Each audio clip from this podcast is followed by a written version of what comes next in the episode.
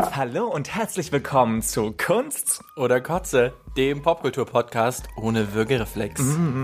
mit Markus, dem passionierten Schöngeist. Und Sergej, unserem schillernden Showgirl. Yes, baby, hi. Hallöchen, Sergej. Welcome back. Ich freue mich wahnsinnig, wieder hier zu sein. Ja, ich freue mich auch, dich zu sehen. Du bist derzeit immer so lange weg, beruflich, auf Montage. Da sehe ich dich so wenig. Ich weiß, ich Vermisst bin, dich ein bisschen. Ich bin a girl on the streets, you know, a showgirl on the streets. Aber this is my job, this is what I do, and this is what I like. Sergej, was haben wir denn heute vor? Ja, Baby, wir haben ja das letzte Mal ähm, All You Need, ich würde sagen, charmant zerrissen. Und wir haben ja gesagt, zerreißen oder was Kotze finden kann jeder. Ja, Aber das ist ziemlich leicht, ne? Genau, das ist ziemlich leicht. Aber was ist mit dem Kontrapunkt? Was ist mit dem kunstvollen Aspekt? Was kann man machen, um es besser zu machen? Was ist gut? Und was finden wir vor allem Genau, auch gut, haben wir genau. uns gefragt dieses Mal. Und deswegen haben wir uns beide unsere drei Top-Filme, Serien, queerer Content, den wir super finden. Genau, und die würden wir uns euch gerne diese Woche mal präsentieren, um Yes. euch einfach mal zu zeigen, was, was finden wir denn wirklich gut, weil wir finden nicht nur Sachen scheiße und kotze, sondern wir können uns auch wirklich richtig doll für Sachen begeistern. Oh well. Und ähm, natürlich an der Stelle wieder ein kleiner Spoiler-Alert. Wir werden nicht bei jedem Film, bei jeder Serie alles spoilern, aber es könnte durchaus passieren, dass wir mit den ein oder anderen Spoiler mal loswerden. Deswegen, ähm, Don't blame us, blame the system. Na, Baby, dann fange ich doch gleich mal an, oder? ja, ich bin schon ganz gespannt, was dein Platz drei ist. Okay, also wir gehen quasi von unten nach oben, ja? Ja. From bottom to top. Und mein Pla Platz drei ist, ich weiß nicht, ob du den Film, äh, die, den Film kennst, den Netflix-Film King Cobra. Ich weiß nicht, ob dir der was sagt. Ja, ich habe ihn auch gesehen tatsächlich. Ja, der 2016 rauskam und es geht quasi um die Pornoindustrie. Man hat Drogen, Porno, Teenage-Sex und einen Mord. Was brauchst du mehr, Markus? Nichts, weißt du? Und ähm, es geht quasi um die Geschichte von Brent Corrigan. Ich weiß nicht, ob man Brent Corrigan noch so ein bisschen kennt. Der war in den Nullerjahren so der Power Bottom.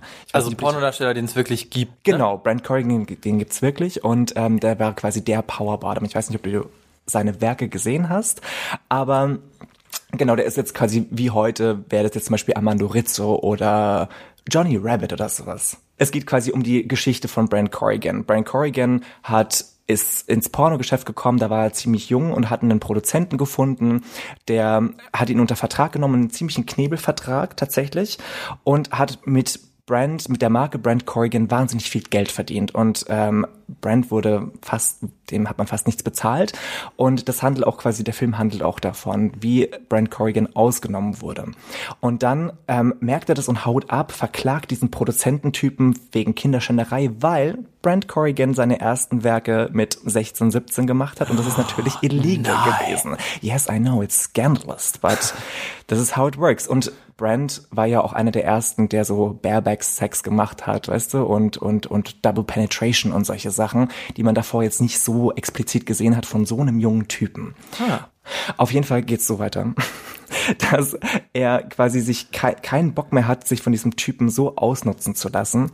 Und er kommt mit anderen Pornodarstellern ins Gespräch und er kommt äh, zu einer neuen Produktionsfirma und da beschließen die, diesen anderen Produzenten, diesen ersten Produzenten, den mit dem Knebelvertrag, umzubringen. No way. Yes. And they did it. And they did it. Und man ist auch bis heute nicht sicher, inwieweit Brent Corrigan damit involviert war. Weißt du, ob er Teil von dem Plan wusste oder nicht, das wird dann im Film alles wunderbar aufgearbeitet. Und ähm, Die anderen, also die, die Mörder, die ihn wirklich umgebracht haben, die kamen auch vor Gericht. ja, tatsächlich. Aber und, Brent Corrigan selber nie, der wurde nie dafür zur Verantwortung gezogen. ja, und zwar, weil er mit der Polizei zusammengearbeitet hat. Der hat sich Wow. quasi, I know, it's scandal over scandal. Es, er wurde quasi verkabelt von der Polizei, um ein Geständnis des Mörders rauszubekommen. Und deswegen war Brent Corrigan aus, außen vor.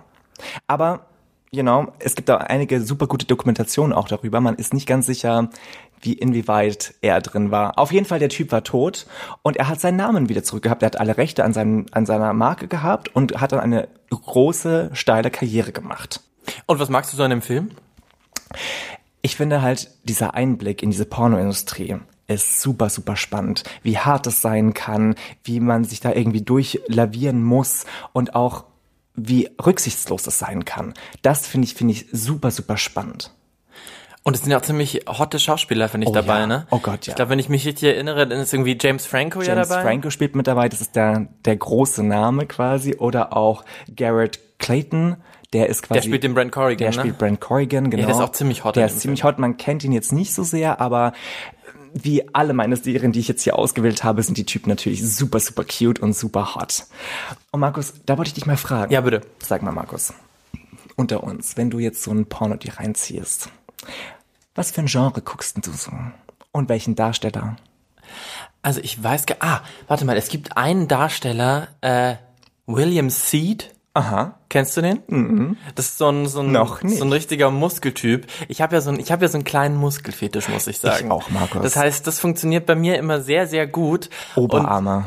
wenn es dann so ein bisschen die, wirklich die, die Pumpertypen Aha. sind, die Pumpertops, äh, das finde ich tatsächlich ganz gut. Das ist da werde ich Ding. schwach, muss ich sagen. Okay. Und was für ein Genre würdest du dann sagen, was, was deins ist? Ist eher so das Daddy-Genre oder ein bisschen Threesome-mäßig unterwegs? Ich weiß, ist das Genre, ist Muscle Jogs ein Genre? Ich würde das einfach Bestimmt. mal als Genre bezeichnen. Bestimmt.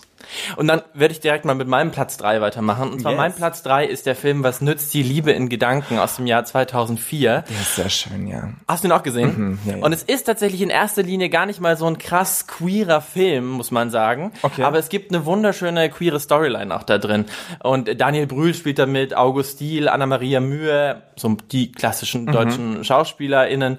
Und ähm, der Film basiert auf wahren Begebenheiten und der spielt in Berlin des Jahres 1927 und es geht um so eine Gruppe von Freunden und Freundinnen Mhm. und die sind alle untereinander irgendwie verstrickt durch, durch Liebesbeziehungen und ähm, dann schmieden zwei von ihnen, August Diel und Daniel Brühl, also die zwei Jungs aus der Gruppe, Ja. einen Pakt und wollen aus enttäuschter Liebe ihre ganzen Freunde und Freundinnen und danach sich selbst umbringen. Wow. Und das ist, wie gesagt, Deep tatsächlich shit. in Berlin-Steglitz in den 20er Jahren wirklich passiert. Oh, wow. Und ähm, bevor wir da zu der, zu der, zu der Gay-Storyline kommen, das große Thema dieses Films ist, was mich auch so berührt, äh, ist, gibt's die eine große wahre Liebe? Oh, Und das wollte ich dich natürlich auch fragen, da wollte ich mit dir drüber reden. Sergej, glaubst du an die eine große wahre Liebe? Bist du ein Romantiker? Da haben wir noch nie so drüber geredet. Nein, ich glaube nicht an die erste. Ich, ich glaube an mehrere Lieben. Ich glaube auch an mehrere Lieben gleichzeitig. Für mich wäre ja total perfekt irgendwie so eine Dreiecksbeziehung. Das wäre super geil für mich, weißt du? Ich, Oh, wirklich, Polyamorie ist das was für dich? ja, ich glaube, das wäre was für mich, weißt du, weil ich glaube nicht an diese eine Person, die mir alles geben kann, sondern ich glaube einfach daran, dass man verschiedene Verbindungen haben kann mit verschiedenen Leuten und verschiedenen Input bekommt. Also ich bin ja der absolut große Romantiker. Ich weiß. ich- ja, big surprise. Aber äh, nee, also ich glaube an die eine große wahre Liebe und ich bin mir ganz sicher, irgendwo so da draußen ist sie. Sure it is. Und ich spüre schon die Energie zu mir rüber schwappen. Ich glaube, sie, sie rennt auf mich zu. Wie bei, wie bei How I Met Your Mother, wo er irgendwie auch dann sagt, sie, sie kommt zu dir, sie ist doch so auf dem Weg zu dir und sie, sie kommt zu dir so schnell sie kann. Genauso stelle ich mir das auch vor. Nur das ist ein Er und keine Sie. well, Ähm, und es gibt eben auch eine schwule Liebesgeschichte in dem Film, was nützt die Liebe in Gedanken. Ähm, und ja, das ist so eine ganz, ganz traurige, verzweifelte Geschichte eigentlich, wo sich einer in einen anderen Typen verliebt und ihm halt so hinterher rennt und der gibt ihm immer nur so ein bisschen Zucker, aber lässt sich nicht wirklich auf ihn ein und been there. Eben, der, der Hauptcharakter himmelt ihn einfach immer nur an und es gibt auch eigentlich nur eine kurze wilde Knutscherei und ansonsten nur so begehrende Blicke. Oh Gott, das hatte ich aber auch schon. Kennst du das, Markus? Ja, total. Wo man Ich- total abgezogen wird, emotional, ist richtig furchtbar. total relatable Content. Das Yes. Deswegen berührt mich das, glaube ich, auch so. Und Okay. ähm, aber ansonsten wird eigentlich, das ist einfach so eine Geschichte, die in dem Film vorkommt, aber die, dass es jetzt irgendwie eine homosexuelle Geschichte ist, wird so gar nicht thematisiert. Und das finde ich eigentlich total schön das daran. ist super, ja. Es, und das finde ich ist besonders äh, zu bemerken, weil der Film eben von 2004 ist und Mhm. jetzt nicht so ein Netflix-Film von 2019, sondern äh, ja eben schon was älter und da wird irgendwie so wahnsinnig nonchalant damit umgegangen und das finde ich total schön. Und das korrespondiert ja auch mit dieser Zeit, in der das spielt. Also die Mhm. 20er Jahre gerade in Berlin war ja eine Zeit der totalen Offenheit, Mhm. der totalen Queer-Offenheit. Ähm, Total. Marlene Dietrich ist da groß geworden und so weiter. Bisexual bitch. es gab eine riesengroße lesbische, schwule Szene, gerade in Berlin und so. Ja. Und äh, ja, wo man sich irgendwie auch nochmal das ins Gedächtnis rufen muss, was da damals alles schon war, was dann wieder kaputt gemacht wurde und was ewig gedauert hat, um da wieder irgendwas aufzubauen. After that period. Ja, und ähm, tatsächlich war das, ich habe, wie gesagt, der ist von 2004, ich war ungefähr 15 so, als ich den das erste Mal gesehen habe. Okay. Und deswegen ist das, glaube ich, auch so ein Film, der mir so krass am Herzen liegt, weil das halt einer der ersten Filme war, Ich weiß, was du meinst, ja. wo mir eben so eine so eine schwule Liebesgeschichte und wenn auch nur so nebenbei halt mal erzählt wurde, wo ich irgendwie so auf meinem kleinen bayerischen Dorf, da komme ich vielleicht auch nachher noch mal kurz drauf zu sprechen, ähm, da irgendwie sowas gesehen habe in so einem Film, wie ich mit als ich mit meinen Freunden irgendwie beim Videoabend äh, auf der Couch saß und plötzlich knutschen da die Jungs Mhm. rum und das hat sich tatsächlich so stark bei mir eingebrannt. Ich erinnere mich nämlich noch daran, dass äh, mein bester Freund damals, Oh. der immer noch mein bester Freund ist tatsächlich, ähm, damals nach diesem Film sagte so, boah, dann haben die die Jungs da rumgeknutscht, das finde ich total eklig, sowas will ich einfach nicht sehen. Und der ist immer noch dein bester Freund. Ja, weil er hat sich um 180 Grad gedreht, ist Und er hat dir eingeblasen. Ganz toller Typ, das nicht. Aber ähm, so, ich meine, sowas sagt man halt mal mit 15, ne? Finde ich auch. Es sollte natürlich nicht sein, aber es passiert halt. Leute müssen sich irgendwie müssen irgendwie größer werden und sich entwickeln. Aber allein die Tatsache, dass ich das noch weiß, von dies, dass ich diese, die Situation noch erinnere und mich an dieses Gespräch noch erinnern kann, sagt ja auch, was das damals bei mir ausgelöst haben Voll. muss, glaube ich. Aber das hat schon Spuren hinterlassen. Und ich weiß auch noch, dass wir damals dann irgendwie echt richtig heftig darüber diskutiert haben. Und weiß nicht, vielleicht hat auch seine Entwicklung damals dann äh, angefangen, so dann sowas irgendwie besser zu finden. Und tatsächlich war das dann auch später kein Problem so. Aber ja, das war irgendwie so, das war ein ganz, ganz einschneidender Moment so in meinem in meinem Leben. So kleiner Junge vom Dorf sieht das erste Mal irgendwie im Fernsehen zwei Jungs knutschen und muss das danach noch vor seinen Freunden irgendwie verteidigen. Ganz, ja. Aber das gefällt mir total gut, was du gesagt hast, weil ähm, ich finde, dieses unkommentierte Schwulsein in Filmen ist mir persönlich total wichtig, dass man das einfach als normal hinstellt. Und da komme ich jetzt auch zu meinem Platz zwei tatsächlich. Another Gay Movie. Ich weiß nicht, ob du dich daran erinnern kannst. So heißt der Titel äh, tatsächlich. Nee, den habe ich tatsächlich nicht gesehen. von 2006, äh, die kann man auch noch auf DVD irgendwo kaufen. Und zwar, es ist eigentlich American Pie in schwul, aber komplett unkommentiert. Weißt, es ist ein komplett schwules Universum, eine Highschool nur mit schwul-lesbischen äh, Menschen, was ich mega gut finde. Und weil ich mir gedacht, weil ich mir denke, so müssen sich wahrscheinlich heterosexuelle Leute die ganze Zeit fühlen. Es gibt in diesem Film halt vier Hauptcharaktere. Es ist so eine Clique, es ist so eine schwule Clique, du, wie, eigentlich wie bei American Pie. Du hast irgendwie den Nerd, du hast den extrovertierten Typen, du hast so ein bisschen den Loser-Typen und du hast so diesen Sportler-Typen. Und alle drei, alle vier wollen quasi ihre Jungfräulichkeit verlieren. Am Ende des Sommers, wie eigentlich ist es genau das gleiche wie American Pie. Und es gibt nicht Stiflers Mom, sondern es gibt, es gibt Stiflers Dad und solche Sachen, weißt du? Also, und natürlich diese berühmte American Pie Bums-Szene kommt natürlich auch. Mit dem drin. Apfelkuchen, Mit dem meinst du? Apfelkuchen. Natürlich ist es in diesem Film Quiche Lorraine. Quoi d'autre? weißt du, was ich meine? Und Also es ist schon eine Comedy. es ist, genau, es ist eine Comedy. Es ist, weißt du, du hast alles drin. Es ist eine Sex-Comedy. Weißt du, du hast irgendwie so einen sexy Austausch, äh, Schüler, nicht Schüler, ähm, Lehrer, mit denen, den alle bumsen wollen. Weißt du, ich meine, du hast einen sexy Daddy, du hast irgendwie so eine, so eine Dyke-Lesbe, die den Jungs zeigt, wie das gehen soll. Weißt du, wie, wie sie ihre Jungfräulichkeit verlieren wollen. Und du siehst auch alles. Ohne Scheiß, Markus. Du siehst Rimming, du siehst Arschficken, du siehst Double Penetration, du siehst Poppers. Also da habe ich ganz viel auch gelernt über, damals, als ich das angeguckt habe, habe ich ganz viel gelernt, wie spült man sich, weil man kann da ganz viel verkehrt machen. Wie hast du den in der Porno-Section ausgeliehen damals? Nein, tatsächlich nicht. Ich, ich weiß gar nicht, wo ich das zum ersten, ich habe das mit Freunden geguckt und danach, als wir den geguckt haben, waren wir alle so horned up, dass wir eiskalt rumgemacht haben miteinander, weil wir alle so horny waren davon. Weil es, es sind natürlich auch wieder mega hotte Typen gewesen, ne? Und das ist ja natürlich super wichtig. Und was mir halt so besonders in diesem Film gefällt, dass es so normal ist, schwul zu sein. Weißt du, dass es so die, die Regel ist. Das finde ich halt super, super cool. Was ich total schön finde gerade, ist, dass man bei diesen Filmen, die einem wichtig sind, offenbar auch immer total im Gedächtnis behält, wie man die das erste Mal gesehen hat und unter welchen Umständen. Und dass das sich fast so mit dieser, mit dem Film verbindet, so mit dem, was man dafür empfindet und Voll. dieser Filmerzählung. Und weißt du, das war einer dieser ersten schwulen Filme, die ich gesehen habe, wo keiner an AIDS gestorben ist. Weißt du, wo keine großen Gay-Dramen war, sondern es war leicht, es war norm normal. Und das habe ich lange Zeit sehr, sehr vermisst. wo man auch mal sieht, dass man auch eben als queerer Mensch ein glückliches Leben führen kann. Und einfach ein normales Leben führen kann und nicht die ganze Zeit sagen muss, oh, ich bin schwul und das ist gut, so nein, sondern dass man einfach irgendwie auch mal sich austauschen kann. Sag mal, wie rasierst du denn deinen Loch. Weißt du, was ich meine? Das habe ich auch von diesem Film gelernt, wie ich mein Loch rasiere. Weil da gibt's eine Szene, wo der Typ vor einem Handspiegel sein, äh, sein Loch quasi ähm, rasiert und da dachte ich mir, wow, voll, voll gut. Und ich mache das immer noch bis zum heutigen Tag so. Das scheint mir ein sehr lehrreicher Film zu sein. Auf jeden Fall. Und während der ganzen Comedy ist das, sind da sehr viele Bits drin, die man sich abgucken kann. Vielleicht muss ich da doch auch noch mal reingucken. Vielleicht kann ich da sogar auch noch die eine oder andere Sache lernen. Dann mache ich direkt mal weiter mit meinem Platz zwei. Ja, mach mal. Und ich bin mir nicht ganz sicher. Ich habe so das Gefühl, es ist vielleicht noch ein Geheimtipp, weil äh, ich habe dir diese Serie ja schon mal empfohlen und du kanntest sie tatsächlich nicht. Nee. Ähm, mich würde mal interessieren, schreibt uns doch mal, ob ihr diese Serie schon kennt und ob ihr sie genauso toll findet wie ich, denn es handelt sich um Looking und das ist eine amerikanische ah. Serie von, die lief von 2014 bis 2016 und ähm, ja, auch da geht's halt um äh, eine Gruppe von drei schwulen Freunden, die in San Francisco leben, in den USA und halt um deren Beziehungen. So im Zentrum steht so Patrick, das ist eigentlich die Hauptfigur, der wird gespielt von Jonathan Groff und den könnte man kennen, zum Beispiel aus Glee oder aus Mindhunter mhm. von Netflix. Der spricht auch den Christoph in Frozen. Okay. Oder war zuletzt zum Beispiel der König in Hamilton. Wow, baby, you're getting deep again. Ja, der ist so, das ist so ein ganz toller, das ist ein klassisch ausgebildeter amerikanischer Schauspieler. Der, der so alles so, kann? Genau, der kann alles. Der ah. kann richtig gut spielen, singen, tanzen und sieht dabei auch noch Hammer aus und ist mega cute und äh, ganz, ganz toller Typ. Ich glaube, ich hoffe, seine Karriere wird noch ein bisschen, noch ein bisschen mehr nach oben ge gehen, damit den auf jeden Fall irgendwann auch jeder es kennt. kommt drauf an, welche Schwänze er lutscht. I'm sure about that. Er, er schafft es auch ohne. Er hat auch das Talent einfach. Und ähm, ja, in der Serie passiert halt was, was eben so schwulen Männern so passiert. Also es geht natürlich ums Datingleben. Es gibt wahnsinnig viele sehr, sehr schöne Sexszenen mit sehr, sehr schönen Männern.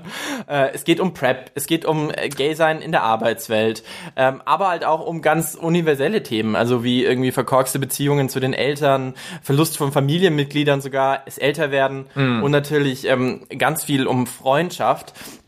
Und ähm, die große Hauptstory ist aber, dass ähm, Patrick, die Hauptfigur, letzten Endes zwischen zwei Männern steht. Uh, relatable Content. Wollte ich dich baby. fragen, plauder doch mal aus dem Nähkästchen. Sergej, zwischen stand, zwei Männern? Standest du schon mal zwischen zwei Männern? Ja. And I loved it. Every second of it. Nein, es ist, ja, es kann ja schon mal passieren, dass man sich überschneidet mit ein paar Leuten, weißt du? Man findet den einen gut und den anderen auch aus unterschiedlichen Gründen die müssen sich ja nicht unbedingt kennenlernen, aber ich, ähm, wie gesagt, ich bin da recht ähm, flexibel, you know. Und ähm, diese, dieses Thema von einem Typen, einem schwulen Mann, der zwischen zwei anderen Männern steht, ähm, ist könnte einem jetzt vielleicht bekannt vorkommen, denn eigentlich letzten Endes ist das auch der Plot von All You Need, was wir ja letzte Woche besprochen haben. Und das ist mir aufgefallen, als ich mich jetzt in der Vorbereitung noch mal ein bisschen mit Looking beschäftigt mhm. habe, dass es da doch schon einige Parallelen gibt zu dieser neuen äh, ARD-Serie. Wir, wir, reden immer noch darüber, ja? Ja, äh, okay. ja tatsächlich, weil das irgendwie echt, es ist frappierend quasi. Ja. Also Patrick, die Hauptfigur, wohnt auch mit seinem besten Kumpel zusammen, der auch in der ersten Folge zu seinem Freund zieht, mhm. was später dann scheitert, genauso über All You Need. Auch Patrick ist um die 30, hatte noch nie eine Beziehung und ansonsten steht er aber ganz fest im Leben, hat einen tollen Job, ist auch ein toller Kerl, wie die Hauptfigur bei, ähm, also Vince bei All You Need. Inspiriert von, sage ich da nur, äh, oder? Man kriegt so ein bisschen den Eindruck tatsächlich. Ich habe aber leider so das Gefühl, dass ähm, äh, ja halt Looking dann doch so in halt in den entscheidenden Punkten eben viel viel besser ist als All You Need. Das mm. ist irgendwie äh, all das, was All You Need versucht. Darüber haben wir ja letzte Folge ausführlich gesprochen. Mm. Ähm, klappt halt bei Looking. So, das ist, das ist in also, gut quasi. In gut. Das mhm. ist wirklich so. Das ist das Original, das gute Original und All You Need ist leider so ein bisschen ähm, die schlechtere Kopie, die muss ich leider sagen. Ja. Ähm, und ansonsten auch also wahnsinnig toller Soundtrack, ganz viele, ganz viele, ganz, ganz tolle Songs werden da verarbeitet. Es yeah. gibt auch ganz tolle Spotify-Playlists vom Looking Soundtrack. Mm. Äh, kann man abonnieren auf Spotify. Ähm, es ist halt im Gegensatz zu All You Need zum Beispiel wahnsinnig berührend tatsächlich. Es geht was, was genau, Markus? Was findest du berührend? Die Love Story? Ja, dieses, diese, dieser Hauptcharakter, pa Patrick ist einfach, der ist ein, ist ein ganz, ganz offener Typ, so, mhm. der hat ganz offene Augen und der, alles, was ihm, was ihm so widerfährt, das, ähm, ich kann total in ihn reingucken als mhm. Zuschauer, so, weil der mir das, dieser Schauspieler das irgendwie so wahnsinnig offen transportiert, wahnsinnig offen spielt, so. Und, ähm, es ist auch lustig, so es ist keine absolute Dramaserie, Okay. aber ähm, alles, auch die auch die positiven Sachen, die passieren, die die posi- positiven Freundschaften, die die tollen Liebschaften, die da entstehen, Ja. die sind halt so ist ganz ganz nah an mir dran, so also auch die Kamera ist ganz ganz oft ganz ganz nah an zum Beispiel an den Sexszenen dran, an Mm. den Kussszenen dran ähm, und dadurch geht es total in mein Herz zumindest auf Mhm. jeden Fall und ähm, ja berührt berührt mich einfach total und ja, tolle Charaktere, ganz toll geschrieben. Äh, und ja, das sieht auch einfach alles ganz toll aus. So, ich meine, es spielt halt im. Castro in San Francisco, also der, der schwule Kernort der USA.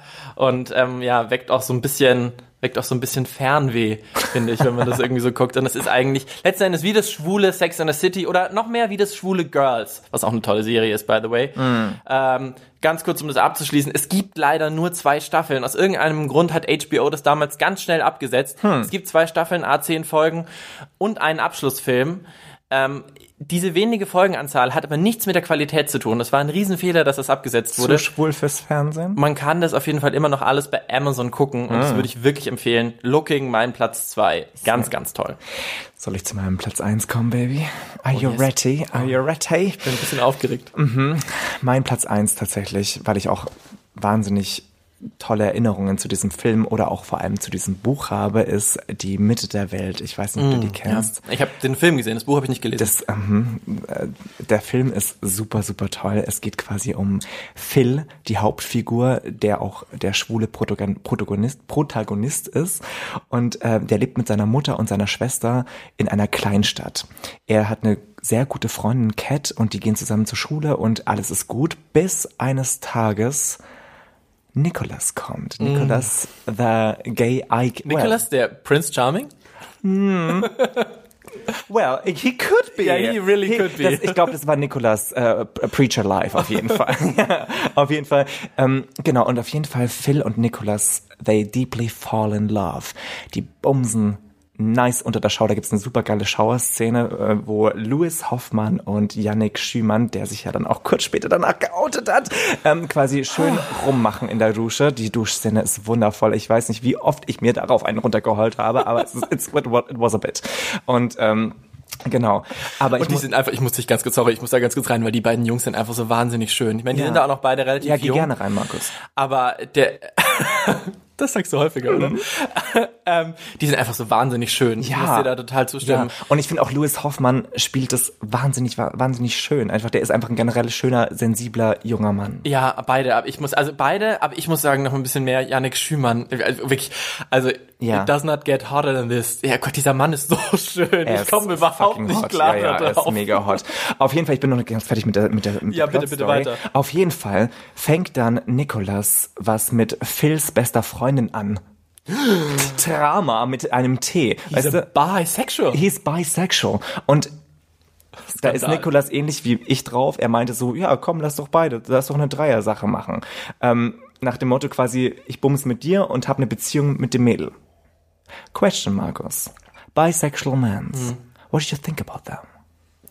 Total okay für mich. Auch wenn er eine Frau und ein Kind zu Hause hat und du quasi der Onkel bist, der nebenbei zum Hinhalten kommt? Ach so. Ja, genau. Warte, lass mich kurz nachdenken. Wahrscheinlich würde ich es mal wieder nicht von der Bettkante stoßen, aber nicht auf, auf die Dauer. Mhm. Nicht auf die Dauer. Und das Nee. denkt sich Phil eben auch, nicht auf die Dauer und entlässt quasi Nikolas in Cats, Cats Arme. Okay. I Das habe ich gar nicht mehr so in Erinnerung gehabt, ehrlich gesagt. Was mir noch so ein bisschen in Erinnerung geblieben ist von diesem Film, und Ja. da muss ich tatsächlich sagen, das hat mir nicht so gut gefallen. Ja, du hast schon gesagt, der Hauptcharakter heißt Phil, die Mutter heißt irgendwie Glass Ja. und sie nennen sie auch nicht Mama, sondern immer nur Glass. Ja, sind, weil sie Amerikanerin ist. ja, aber warum sagen sie, sie kann doch trotzdem Mom sagen? Nein, weil sie, sonst würde sie sich alt fühlen, Markus. Das ist total relatable Content. Wenn Ja, ich aber- Vater wäre, würde ich auch nicht Dad genannt werden wollen. I'm not a dad. you know? Aber und auch diese Freundin, diese Cat, also ich habe das Buch jetzt nicht gelesen, aber gerade im Film, da sind mir die alle so ein bisschen zu sehr, ah, wir sind so eine besondere Familie, Ja, und auch ich diese weiß. beste Freundin ist so exzentrisch, also die ging mir halt leider so ein bisschen auf den Sack. Ich weiß, gesagt. was, ich weiß, was du meinst. Es ist halt ein Coming-of-Age-Film. Ich muss dazu sagen, ich bin noch ein bisschen ähm, beeinflusst vom Buch, weil natürlich, wie bei ganz vielen Filmadaptionen, ist das Buch natürlich wesentlich besser. Also wenn ihr die Gelegenheit, Gelegenheit habt, lest das Buch von Andreas Steinhöfel und ähm, ja, und guckt danach den Film, aber nichtsdestotrotz I would all do them. Der Film ist ja noch nicht so alt. Ich habe den Genau. tatsächlich natürlich 2016 auch kam der raus, glaube ich. Genau, ich glaube, ich habe den irgendwie Mitte 20 oder Ende 20 Genau. gesehen. Und ich hab, weiß aber auch, dass ich damals gedacht habe, so wenn ich den Film als Jugendlicher gesehen hätte, Oder? Das wäre super wäre gewesen. meine meine filmische Bibel gewesen. Das Ding einfach. ist halt, ich habe halt den, das Buch habe ich halt mit 15 gelesen. Ich kann mich noch genau erinnern, das war auf einer Klassenfahrt nach Italien. Auf diesen, in diesem Bus mit meiner, mit meinen Klassenkameraden habe ich dieses Buch gelesen und dachte mir, das bin ich. Weißt du, ich bin Phil. Weißt du, so ein schwuler Typ, der in einer Kleinstadt lebt, das nicht raushängen lassen kann, aber trotzdem irgendwie auch dazu stehen kann. That was me, weißt du? Und ich habe in dieser, auf dieser äh, Busfahrt das ganze Buch durchgelesen und das hat mir wahnsinnig geholfen, zu mir selbst zu finden. Wer war denn eigentlich so deine erste Liebe? Oh Baby, pass auf. Zwischen 14 und 16 habe ich nur noch, habe ich im Klassenzimmer in meiner Schule nur auf Ärsche geguckt, ich sag's dir. Ich habe nichts vom Unterricht mitbekommen, ich habe nur auf Ärsche geguckt. Ich war so horny auf jeden Typen, der in meiner Klasse war, egal wie der aussah. Das ist eine sehr interessante Antwort auf meine Frage nach der Ich ersten weiß, es Liebe. ist, es ist genau, es ist, war jetzt nicht die Antwort auf deine Frage, aber aber ich, das das habe ich das assoziiere ich quasi mit diesem Film oder mit diesem Buch auch einfach, dass ich einfach, dass ich nur noch, dass ich ich war so schwanzgesteuert in der in der Schule ab einem gewissen Alter, aber nach der ersten Liebe. Ja, das war tragisch natürlich, Markus. Das war auf course Oh ja, deswegen tragic. will ich's hören. Ja, natürlich war der Typ zehn Jahre älter wie ich. Also ich war 16 und er war 26. By the way, rückblickend würde ich niemals jetzt was mit einem 16-Jährigen anfangen. du bist ja auch schon ein bisschen älter als 26, mein Hase. Never, never over than 21, bitch. Auf jeden Fall. Ähm, das war natürlich, ja, es äh, heartbroken, of course, und äh, kein Kontakt mehr danach. Okay. Jetzt bin ich fast ein bisschen traurig. Aber ähm, dann mache ich doch direkt mal weiter Please. mit meinem Platz eins. Und zwar ist mein Platz eins äh, La Mala Educación. Oh, Almodovar. genau. Schlechte Erziehung heißt der auf Deutsch. Und ähm, äh, dieser Film ist tatsächlich der Grund dafür, wirklich bis heute, und den habe ich auch, glaube ich, mit 15, 16 das erste Mal gesehen, dass ich immer nur weiße Bettwäsche habe. Warum werde ich gleich noch sagen. Damit man Analsex besser sehen kann. Äh, no, no, no. Es ist viel ästhetischer Grund tatsächlich. Ähm, genau, du hast gerade schon gesagt, das ist natürlich irgendwie ein Film von Pedro Almodovar, äh, also einer der absoluten schwulen Kultregisseure, Yes. der irgendwie echt so eine Ikone des spanischen und auch internationalen schwulen, queeren Kinos. Äh, der hat noch andere Filme gemacht, wie zum Beispiel irgendwie Alles über meine Mutter, Volver, äh, Das Gesetz der Begierde, La Ley, de, La Ley del Deseo. Das klingt aber so viel besser, wenn man es auf Spanisch sagt. schon, du hast deine Hausaufgaben gemacht, Markus. Oh yes. Und ähm, ja, der Typ ist einfach, erstmal muss ich ganz kurz über den Regisseur reden, weil ich finde den schon wahnsinnig krass. Also der macht einfach seit den 80ern queere Filme. Mhm. Ja. Mit äh, nicht nur queere Filme, auch mit äh, einfach ganz großen, starken Frauen in der Hauptrolle, mit äh, Transgender-Figuren Mhm. Und er in nimmt, ja, Hauptrollen. er nimmt ja auch ganz oft die gleichen Schauspieler her, was ich ja auch toll finde. das auch, genau. Dann sieht man einfach ganz viele Facetten von verschiedenen Darstellern. Ja, das auch, ja. Und ich finde es aber halt auch so krass, dass er schon so lange und auch in der Zeit irgendwie zu diesem Thema arbeitet, weil ich meine, wir wissen alle, in den 80ern gab es die AIDS-Krise bis in den 90er hinein. ja, ja. Und dann äh, wo, wollte auch erstmal keiner darüber Filme machen und schon gar nicht irgendwie positiv, sondern gab es nur so Sachen wie Philadelphia natürlich und so. Ja, ja. Äh, und ähm, so der hat trotzdem irgendwie die ganze Zeit zu diesen Themen Filme gemacht. Und Mhm. das finde ich erstmal wahnsinnig stark und auch, glaube ich, wahnsinnig gut für die Community bis heute so. Ähm, und zu dem Film, äh, die Handlung ist tatsächlich so ein bisschen schwer zu beschreiben, weil sie so ganz viele Ebenen hat. hat. Ich werde jetzt auch nicht versuchen, das aufzudröseln. Das müsst ihr euch am besten alles selber angucken. Und, und schreiben danach. Ähm, weil es gibt nämlich quasi so einen Film in, im Film im Film und äh, es geht aber ganz grob ähm, so um zwei Männer Anfang der 80er Jahre, die sich als ganz junge Teenager in den 60ern in einem Klosterinternat ineinander verliebt hatten. Ja, die Story ist ein bisschen complicated. Genau. Stimmt, ja. Sie wurden dann aber getrennt und treffen sich dann Jahre später wieder. Der eine ist mittlerweile Regisseur geworden und der andere Schauspieler und die beschließen dann zusammen einen Film über ihre gemeinsame Geschichte zu drehen. Und bei dem Dreh, ähm, wie soll ich sagen, holt sie dann die Vergangenheit ein Hm. und auch sozusagen in der Gegenwart stellt sich dann heraus, dass nicht so ist, wie es scheint und hm. äh, alles super mysterious ist. Und tatsächlich will ich da auch gar nicht weiter hier spoilern, weil wirklich diesen Film, den müsst ihr euch einfach angucken. Da will ich gar nicht mehr, mehr dazu sagen. Ich will noch kurz, ganz kurz sagen, warum ich diesen Film so ja, liebe. Sag doch mal. Und zwar genau, weil er eben so vielschichtig und, und komplex ist. So. Und wie ja, er ist wirklich komplex. Hauptsächlich komplex. also ich würde wirklich tatsächlich über, äh, empfehlen, ihn auf Deutsch anzuschauen. Mhm. Äh, noch nicht mal mit Untertiteln, weil das wirklich so ein bisschen, sonst kommt man nicht so richtig hinterher, gerade wenn man ihn das erste Mal schaut, es sei denn, man spricht natürlich perfekt Spanisch. Ähm, aber gerade weil er auch irgendwie, zum Beispiel bei All You Need, mir war das einfach zu einfach, mir war das ein bisschen zu flach. Und da ist irgendwie, es ist ein queeres Thema und ich werde auch gleichzeitig gefordert. Und das mhm. ist das, was ich, das ist das, was ich will. So. Mhm. Und ähm, nochmal zu meinem bayerischen Dorf. Ich komme nicht nur vom bayerischen Dorf, ich war auch auf einer katholischen Klosterschule. Das auch noch. ja, mit, äh, mit so Mönchen, das früher tatsächlich auch noch ein Jungeninternat war. Vielleicht ist es auch das irgendwie der Grund, warum ich mich irgendwie damit so krass äh, identifizieren kann mit diesem Film oder warum mich das so weißt du, katholisch krass interessiert, genau, weil halt ein ganz, ganz großer Teil des Films halt in diesem katholischen Jungeninternat spielt mit diesen Mönchen und so und das ist irgendwie so, das hat meine Kindheit und meine Jugend total geprägt mhm. und deswegen bin ich da irgendwie, weiß ich nicht, total dran und gleichzeitig, um irgendwie da nochmal kurz ein bisschen ernster zu werden, thematisiert der Film halt auch Missbrauch durch Kirchenmitglieder, so, mhm. was immer totgeschwiegen wird, was mhm. ich gut finde, dass das in dem Film auch vorkommt. Es wird auch die Geschichte von der Transfrau erzählt. Das stimmt. Man muss so ein bisschen sagen, wird leider nicht gespielt von einer Transperson. Ja, es wird eben auch, wie in den anderen Filmen, es zieht sich so ein bisschen durch durch die Folge, einfach von dieser allerersten Liebe zwischen zwei Jungs erzählt und das ist halt einfach auch wahnsinnig berührend, for mhm. obvious reasons, weil ich mich damit einfach identifizieren kann. Yes. Es ist ein ganz, ganz grandioser Soundtrack wieder. Es wird ganz groß, davon habe ich dir schon mal erzählt, Sergei, Moon River gefeatured, was ich mhm. nach wie vor finde, von Henry Mancini die schönste Melodie, die jemals komponiert wurde. und in dem Film singt es ein kleiner Junge auf Spanisch und das ist einfach to die for. Und äh, ja, auch ansonsten, wie bei Almodovar immer, es gibt wundervolle bunte, starke Bilder mit ganz vielen Farben. Mhm. Äh, es ist wahnsinnig sinnlich, melancholisch und ähm, ja, dieses Begehren von anderen Körpern, vor allem von männlichen Körpern, steht halt total im Vordergrund. Und man sieht wirklich quasi wie so durch die Kamera mit, was die Männer so aneinander sehen und, und kann dadurch so das gegenseitige Begehren total nachvollziehen. So, mhm. vor allem, es spielt irgendwie Gael Garcia Bernal, spielt die Hauptrolle. Mhm. Wunderschöner Mann, der ganz viel nackig ist auch in dem Film und mhm. auch einen Auftritt in Drag hat und Lip Sync zum Beispiel.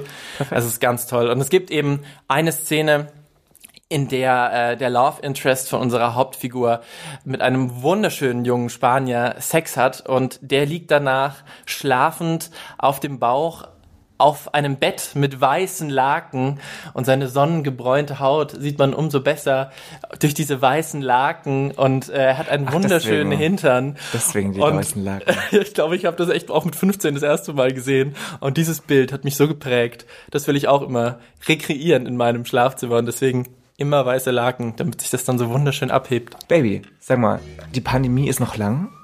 Wir haben euch jetzt mal sechs Filme gegeben, die man nachgucken kann.